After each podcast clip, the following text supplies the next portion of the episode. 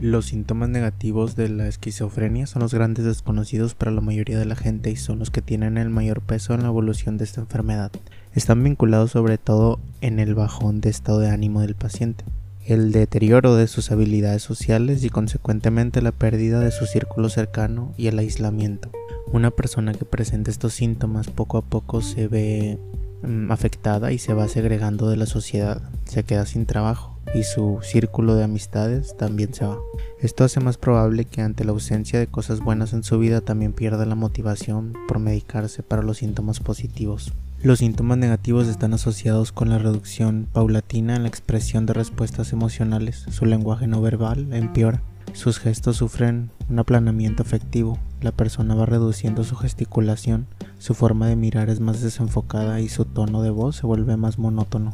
Esto hace que pierdan esos matices que tenemos la mayoría para atraer la atención del interlocutor, haciendo sentir a los demás que no tienen interés por ellos. Poco a poco la gente de su entorno empieza a distanciarse más de ellos precisamente porque notan algo raro.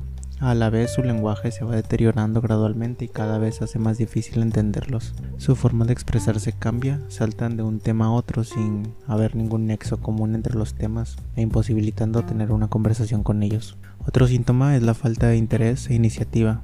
No les apetece moverse y tienden a quedarse tumbados en la cama o en el sofá, llevándolos incluso a padecer depresión. También tienen una falta de motivación que los puede llevar a no cuidar su aseo personal o el lugar donde viven. Otro aspecto que se va reduciendo es la empatía. Gradualmente disminuye su capacidad para entender las emociones de otros y les cuesta interpretar una sonrisa o un llanto. La memoria y la atención también pueden menguar, empeorando el desempeño de las actividades complejas de la vida diaria. Por ejemplo, se le ve mm, retraído, se le dificulta platicar, tomar decisiones y ejecutarlas. Por otra parte, a muchos les resulta complicado hacer más de una tarea a la vez. Su nivel de atención es tan bajo que si centrarse en una actividad ya les fue difícil, hacer dos les resulta prácticamente imposible. Ese aislamiento gradual los lleva a un retraimiento social.